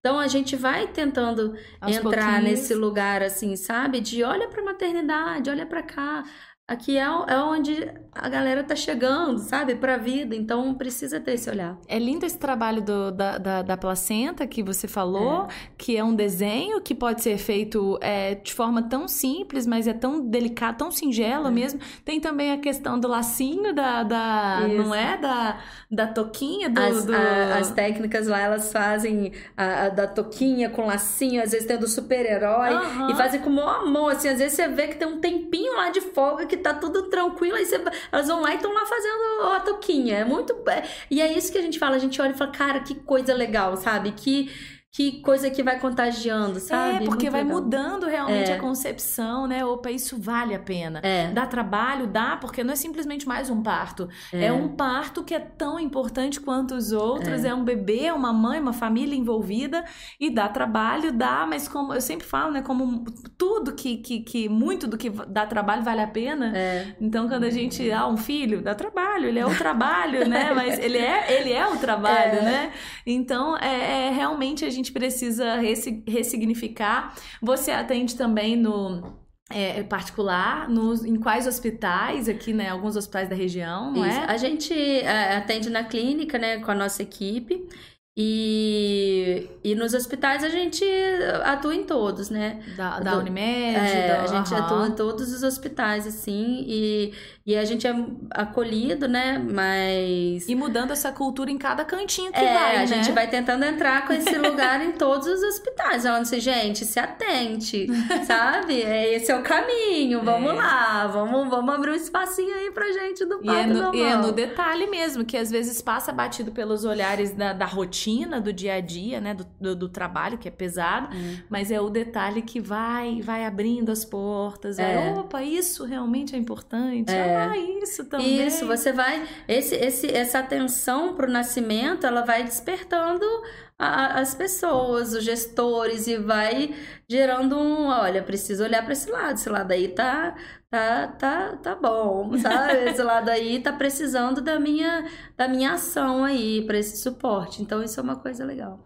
Quando você falou lá no início, e a gente saindo um pouquinho da obstetrícia, que, nossa, a gente mergulha, né? É mergulha. É um, vai, vai é um assunto que vai lá embaixo, é bom é. demais é. explorar. Mas é, tem um, um, um, um pré antes disso, que é a parte ginecológica, que é muito importante, e que você tem uma abordagem, uma, um olhar, assim como né, o seu time lá juntinho com você, na mesma vibe, mas que é quando você fala de uma ginecologia natural, esse olhar para o corpo feminino de uma outra forma. Como que é isso? Eu eu, eu, eu, durante assim a minha formação né tradicional ali da ginecologia quando eu comecei a atuar eu me incomodei muito eu me senti muito perdida, na verdade. Que eu falei, gente, tudo é anticoncepcional. Você tá com cólica anticoncepcional, essa menstruação atrasou anticoncepcional, tudo. Eu falei, gente, ai, pega a sua receita aqui. Eu falei assim, não é isso, né? Eu falei, aquelas consultas, às vezes, muito rápidas, né? Que alguns lugares exigem, principalmente no que o a gente tempo, fala de né? SUS, né? Você não conseguia aprofundar e aquilo foi me incomodando. Foi quando eu encontrei a ginecologia natural.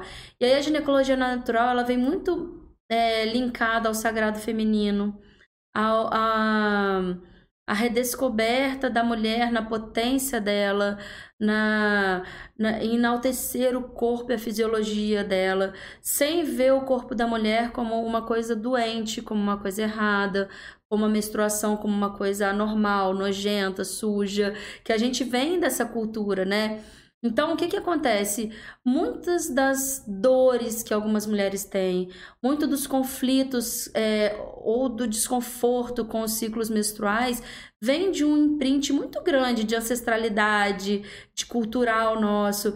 Então, assim, você enxergar a menstruação como uma coisa que atrapalha, né? A gente bate aí nessa Suja, questão da Revolução Industrial, é, que ela não ajuda, a menstruação só serve para atrapalhar sua produtividade.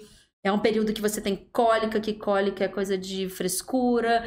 E aí, essa ginecologia natural ela vem resgatando essa fisiologia do corpo da mulher honrando essa menstruação, esses ciclos que a gente tem tão linkado com a natureza, das quatro estações do ano, nosso ciclo menstrual tem quatro fases, a lua tem quatro fases. Então você resgata aquele, aquele saber ancestral que conectava tanto a gente com a natureza, nossa natureza cíclica. E aí você consegue acolher isso de uma forma muito bonita. Você começa a honrar aquele sangue menstrual com um outro olhar, não um olhar de nojo, mas um olhar de, de recomeço, de se refazer, o corpo dando a oportunidade de um novo ciclo.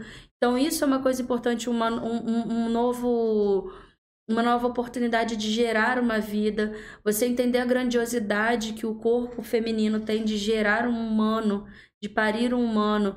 Então você entender como funciona o seu ciclo, as fases desse ciclo, a fase que você está mais recolhida, a fase que você tem picos de energia, que você pode direcionar isso para uma maior produtividade no trabalho. Então, assim, às vezes a gente fala muito disso, nossa, é, da, da, da, da, do, da fase ovulatória, que às vezes a pessoa tem muito link só com a libido, não, a fase ovulatória é uma fase de energia, de produtividade, de reprodução. Então, às vezes, é, um, é uma fase que você vai ter muitos insights de criação.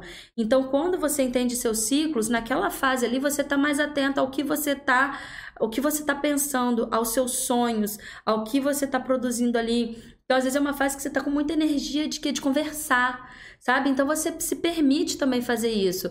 Quando você está, às vezes, numa fase é, da menstruação, uma fase que você precisa estar tá mais quietinha acolher. e você se permite se acolher. Então, as, a, você permite que, olha, eu não vou estar tá tão produtiva nessa fase aqui, eu não vou querer sair para ir para festa, eu quero ficar quietinha e tá tudo bem. Uhum. Então, você começa a acolher as necessidades do seu corpo e você consegue ficar mais harmonioso com essas fases menstruais. Então, é, a gente carrega muitas dores no útero. Quantas mulheres sofreram violências sexuais, violências veladas, violências do próprio parceiro, é, se sentiram violadas no seu direito, passou a mão na bunda, fez algumas violências que é, no discurso também, né, nos discursos machistas. Então a gente atribui tudo aquilo que, poxa, frescura da menstruação. Então você atribui ao seu ciclo menstrual um, um, um, incômodo. Ai, que saco, minha menstruação tá vindo de novo. Então você começa a gerar um, um ciclo de dor, tá de raiva, com uma coisa que é fisiológica. Você. É normal. Você quer que seu coração funcione, que seu pulmão funcione, que seu cérebro funcione. Por que, que seu útero não pode funcionar? Por que, que é errado o seu ovário funcionar? Que coisa boa, né? Como Tá, ele, co- ele tá tá funcionando. funcionando. Então, por que, que ele, ele não pode funcionar? Ele é a única coisa que você quer paralisar com uma pílula? Então, assim, adormece, porque a única coisa que funciona no seu corpo que tá errado é seu útero. E aí a gente resgata isso no sagrado feminino. Onde tá essa cultura? Que coloca o útero da mulher como a única coisa que tá errado. Será que se o homem menstruasse, essa, essa coisa fisiológica ia ser vista com tantos problemas? Uhum. Então, isso que a gente vem resgatando. Porque você é, tem uma cronicidade e às vezes menstruar é muito curativo. Você refazer essa ideia da, da menstruação é muito curativo, porque é uma briga eterna. Porque aí você menstruou, sei lá, com 11 anos e até ela parar você vai odiar? São quantos anos odiando uma coisa que é do seu corpo? Quantos anos você brigando com uma coisa que é natural sua, que é fisiológico do seu corpo? Você tá brigando porque você faz xixi? Você faz cocô, a menstruação tem que brigar. E é um processo natural do corpo da mulher. Então é esse olhar que a gente vai vendo diferente. Então, por exemplo, muitas coisas também a gente vai carregando. Então a gente, uma coisa que a gente fala assim, é ninguém cura o outro, mas ninguém se cura sozinho, quando a gente fala na ginecologia natural. O que, que isso é? Quando você cura, você se cura de tudo que você carrega, você cura toda a sua ancestralidade. Então, é muito comum você ouvir mulheres assim, não, porque eu vim aqui porque assim, eu tenho medo de ter mioma, porque assim, minha avó teve mioma, minha mãe teve mioma, então, então, claro que eu vou ter um mioma. E a gente quebra isso, sabe? Não, olha só, não é assim. Então, Com Vamos, informação. o que, o que que acontece? O que, que você tem esse medo? Então você tenta abordar de um lugar mais é, Profundo, mais né? profundo. Uma paciente às vezes vai lá, poxa, eu tenho dor para ter relação. Às vezes não é uma dor só física, é uma dor que às vezes é uma violência que ela sofreu, que às vezes ela até bloqueou essa história e que num primeiro momento você não vai ter acesso, mas de repente no segundo, no terceiro, numa troca você vai conseguir ter, né? Um acolhimento à sexualidade da mulher, né? Uhum. Então, isso é uma coisa muito importante. Esse tabu que é a sexualidade, o prazer feminino é uma coisa muito importante da gente quebrar também, para que você se permita é, sentir isso e não estar sempre no papel de servir ao prazer. Uhum. Tem muito isso ainda, né? É, dessa ideia de que eu sirvo a um prazer. Então, quantas mulheres não se importam de sentir, mas estão ali fazendo aquela coisa na obrigação, porque tem, eu tenho que servir. Então, Uhum. isso é uma coisa que a gente vai tentando modificar, é, que eu falo que tem muito do. Quase uma terapia, às vezes, que você faz. Que às Uhum. vezes nem sempre a paciente vai lá no consultório e você vai colher um preventivo e você vai fazer um exame, não. Às vezes é esse lugar ali que você vai chegar, Uhum. sabe? É essa abertura ali que ela foi buscar. É Às um vezes você processo. consegue, às vezes tem paciente que você não vai conseguir, que isso vai muito da troca, né? Como Uhum. ela se sentiu à vontade ali para falar. Mas é uma. É uma é, é- geralmente a, a gente precisa entrar nesse lugar. Uhum. Quase nunca isso tá sozinho. Mesmo que isso inicialmente tenha gerado uma dor e que isso virou um ciclo de dor que você precisa resgatar. Então a ginecologia natural ela trata muito disso, ela trata muito desse resgate, desse lugar que de de, de reconhecer, se reconhecer como uma coisa, um organismo saudável, uma função fisiológica saudável, é, de tirar muito desses, desses, Estigmas, desses né? estigmas, dessa cultura nossa machista, misógina, que a gente precisa caminhar para desconstrução. Agora vamos caminhar. Que triste, né, esse momento, mas para nossa etapa final aqui do nosso bate-papo. Eu queria, assim, muito saber qual foi a chavinha que virou a, a, a médica que você falou assim, a minha cara, em alguns momentos, a minha cara queimando de coisa que eu já fiz. A, a, a doutora Débora Salaguti, eu não vou falar Salaguti, gente, o H, ela disse que. Vem, de- vem Mas de, pode de falar, qual? É, é de. É, japonês, é mas na japonês? verdade é, parece que teve um erro de cartório aí, aí inventou uma. Linhagem nova de um nome aí. Ai, meu Deus. Mas assim, quanto que foi essa chavinha de, ai, tô fazendo. Peraí, tá, tá, tem alguma coisa errada nisso? Foi já lá na faculdade alguns incômodos? Ou realmente isso foi meio no automático e de repente você. Eu não, eu não consigo definir quando teve uma chave. Sempre foi.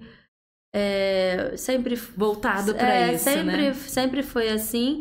E, e mesmo quando né, você não tinha essa. Uh, quando a gente fazia algumas coisas que não era. Uh, Com conhecimento, é, né? A intenção, a, a, entendeu? a intenção, a coisa não era aquilo ali, né? Da, dessa dessa Ia questão. No fluxo, e né, aí, quando daquilo. você pode mudar a abordagem, você vai buscando, olha, como é que faz melhor assim? Aí você vai mudando, mas eu não consigo é, ter uma chave, sabe? Eu acho que foi um, um caminho, sabe? Uhum. Um caminho tá... com bons encontros nesse lugar para segurar na mão para ir junto. Eu falo muito da importância desse, desse, do Arthur, que é meu parceiro da residência, que foi onde a gente segurou na mão do outro para ter coragem, para ter coragem. É. E tava ali enraizado em algum momento, mas é, é, lutar contra esse fluxo, né? Quando a gente vê, a gente realmente está envolvido, mas opa, a raiz do negócio é outro, é. Tá, tá, me incomodando. Deixa eu criar coragem e peitar isso. A gente toma umas porradas, dá Imagina. muito medo, né? É, às vezes algumas coisas que a gente se coloca de um lado, a gente já recebe o bombardeio do outro, e às vezes é sem graça, às vezes dá insegurança, né? Então a gente também vai se fortalecendo, se cercando de pessoas que estão com o mesmo objetivo, para que você possa ter onde correr quando o bicho pega, quando você precisa de um colo para saber se você está no caminho certo, sabe? E essas fragilidades que a gente precisa se permitir para a gente se cercar de pessoas que vão te dar a mão, que vão junto com você. Não é sozinho. Nunca é um caminho que você vai fazer sozinho, sabe? Você precisa dessa falo desse, dessa rede toda para caminhar, porque não é fácil, não. E você tem, né? Assim, olhar para trás é bom, né? De é bom. olhar para trás pro lado, né? Pro, é pro lado, pro é lado, pro pra frente. É, é, pro lado, assim, eu falo que eu tenho muita alegria, assim, quando é, a gente vai assistir a um parto e você e, e, ali na porta do hospital a gente vê chegando toda uma equipe, sabe? Eu falo assim, gente, minha galera. Ai, a galera dá uma alegria no coração, você fala assim, ai, essa é minha tamo galera. junto, sabe? Tamo junto. Que bom que você veio, que bom que essa paciente te escolheu, sabe? Que bom que é você, é, né? que bom, que bom que ela escolheu ter mais de uma pessoa, sabe? Você dá uma felicidade porque é um suporte, principalmente quando são partos longos, desafiadores, você tem alguém ali para, ai, vamos, vamos, vamos tomar um café, vamos dar dois tapas na cara e vamos continuar. Vamos lá, vamos, vamos aqui, vamos dormir no chão comigo. Então, Olha isso, só, isso né? a gente, né, a gente é. brinca, né? Ninguém, não, não, não, se fala tanto desses percalços é, do médico também, é, da equipe envolvida. É, tipo assim, olha, vem aqui, me dá uma troquinha que eu preciso em casa tomar um banho, sabe? Preciso comer, preciso dar, tomar um café, vem aqui, me ajuda aqui, sabe? Então fica aí com ela que eu já volto, sabe? Então é, é. é muito importante. É muito Tem importante. todo um, um, trabalho muito árduo dessa equipe, a gente, claro, dessa mãe que tá ali, né, cansada, mas essa equipe também tá, tá cansada, mas é. tá num foco, num propósito é, muito maior, e vamos lá, é o, é o café, é o tapa na cara e vamos que vamos. É isso aí. Agora, você fala também em alguns momentos de, de ter essa, esses momentos do médico, né? A gente sempre lembra disso, da, da, pessoa, do ser humano, de ah, vou num casamento de uma amiga, ah, vou num cinema, ah, vou ficar com o filho. O que que renova a Débora? Não a doutora Débora, né? Mas ah, eu sei que desvincular é muito difícil, mas a Débora, qual que é o prazer? O que, que você gosta de fazer? Eu sempre fui muito apaixonada por viajar. Sempre gostei muito, sabe? Viagem é uma coisa que me renova bastante. Depois que eu tive o João e ele veio junto com a pandemia, né? Então, assim, a viagem fica, obviamente, secundária. Então, assim, eu. Tá chegando a hora, doutora, de viajar de novo. que adoro comida. Ah! Então, assim, um, um, jantarzinho, sabe? Um encontro com amigos cercado de comida, vinho. Adoro vinho. É bom, né? adoro vinho. Vinho é bom demais. É a fazer coisas, né? Eu acho assim, o João trouxe uma dinâmica muito gostosa pra minha vida, porque você faz coisa de criança que é muito legal e que se não fosse desculpa, o filho você né? não faria. Você vai no parque, você sai daqui pra ir num lugar pra ir num parque. Então, assim, eu amo, né? Eu falo que assim, eu acho que a minha mentalidade é de 12 anos. Porque... Ah, é por causa dele. No fundo é, a gente tá no lá. fundo a criança tá até lá dormindo, você tá lá no parque. Então, assim, ele traz uma dinâmica. Então, assim, me renova muito isso. É, exercício físico é uma coisa fundamental para mim. Né? Então, passei um período aí que eu fiz algumas cirurgias, me acidentei, então tô sem fazer exercício, então já tô assim. Uh, já tô louca para voltar, mas eu acho que você precisa cuidar dessa parte da saúde, sabe? Então, o exercício físico, para mim, ele é um. Eu não sei ficar sem. Então fiquei por necessidade, Pra doida pra renovar voltar. mesmo, Sim. né? E pra cuidar da saúde, Saúde. mesmo. O porque você só tem- aguenta estar ali com a, agachada de cócoras dentro do banheiro porque, porque o, É o verdade. exercício físico tá em dia. Então, assim, isso é importante. É, e a gente tem, escuta-se muito, né? A gente fala várias vezes aqui, o médico às vezes esquece de, de, de se cuidar, de É. cuidar, porque é uma rotina muito intensa. A gente sabe que outras profissões também, mas o médico tem uns horários muito doidos. Para agendar com esses médicos, a gente sempre fala aqui que é uma luta, É. mas algumas coisas precisam ser priorizadas, né? O espairecer, o exercício, É. o, o se alimentar bem, algumas coisas precisam colocar ali na, É. na e a gente rotininha. precisa colocar principalmente essa questão profissional das demandas muito em um lugar. Você precisa se permitir ter folga. Porque eu vejo isso é muito comum nos nossos colegas, assim, parece que se você tirar um dia de folga, você tá sentado assim, tem alguma coisa errada. Se eu não tô fazendo alguma coisa, se eu não tô atendendo ninguém, tá errado. Tá Alguma até coisa sendo vai julgada, explodir né? uma bomba, alguma coisa vai acontecer. Então a gente tem que se permitir ter O essa ócio. folga. É o ócio, é isso mesmo. Não é? Porque às vezes a gente realmente, a gente É. entra numa rotina tão, uma batida tão pesada.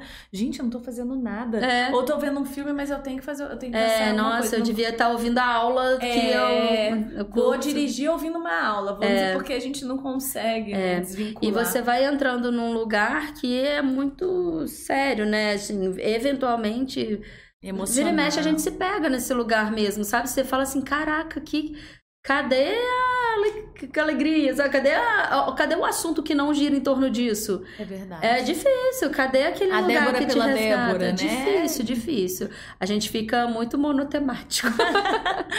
Ai, gente, mas é bom demais falar sobre esse assunto. Eu amei, eu amo esse tema, né? Como, como mãe, né? De a maternidade envolve saber, conhecer mais sobre esse assunto, mesmo vivenciando experiências diferentes, mas como que é gostoso ver o seu olhar como profissional, como mãe, como ser humano, tão conectada ali com, com os seus pacientes, com a, a sua equipe de trabalho.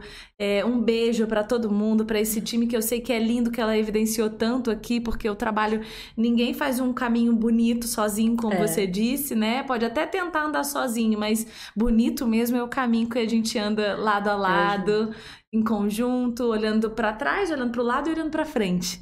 Então, muito obrigada pelo seu tempo. Foi lindo ouvir todas as suas experiências e, por favor, suas considerações finais aí. Foi Eu que agradeço muito essa oportunidade, porque também é um assunto que eu amo falar e saio falando desembestada. E, e gosto demais, gosto demais desse assunto. É um prazer estar aqui, é um prazer estar aqui partilhando isso com vocês. Bom é demais, isso. gente. Obrigada a vocês que acompanharam a gente, já sabe, né? Classicão e mais que justo, siga a gente, acompanhe. Curta o nosso canal, o nosso canal de cortes, é, a nossa página em todas as frentes aí das redes sociais, porque é bom demais saber que a gente pode estar em tantos, em tantos lugares, chegando a tantas pessoas com informações mesmo, com conhecimento é, tão valioso, tão precioso como a doutora Débora trouxe aqui pra gente. Então, se você gostou, por favor, e tem aquela setinha maravilhosa que você pode ó, encaminhar pro pessoal também esse assunto, fulano vai gostar, como não amar, né? Falar sobre isso. Então, encaminhe, deixe sua sugestão também de tema, do que você gostaria ver- de ver aqui no DoutorCast. A gente tem médicos, mas também tem muita gente da área da saúde tem tanta gente aí envolvida, como ela falou ali, ó. Hoje a gente É. citou doula, citamos fisioterapeutas, As as enfermeiras. enfermeiras, um time muito especial. E você com a gente aí, maravilhoso. Muito obrigada. Beijo, doutora. Beijo. Brigadão, tá? Lembrando, gente, nossa patrocinadora oficial, Unimed Volta Redonda, sempre acreditando e que acredita também nesse parto humanizado, tá cada vez mais abrindo esse espaço com suporte é, e a realização Amplia Médio, ponto de saúde e apoio, é, falo mesmo, comunicação. Beijo grande pra vocês e é isso. Até o próximo episódio.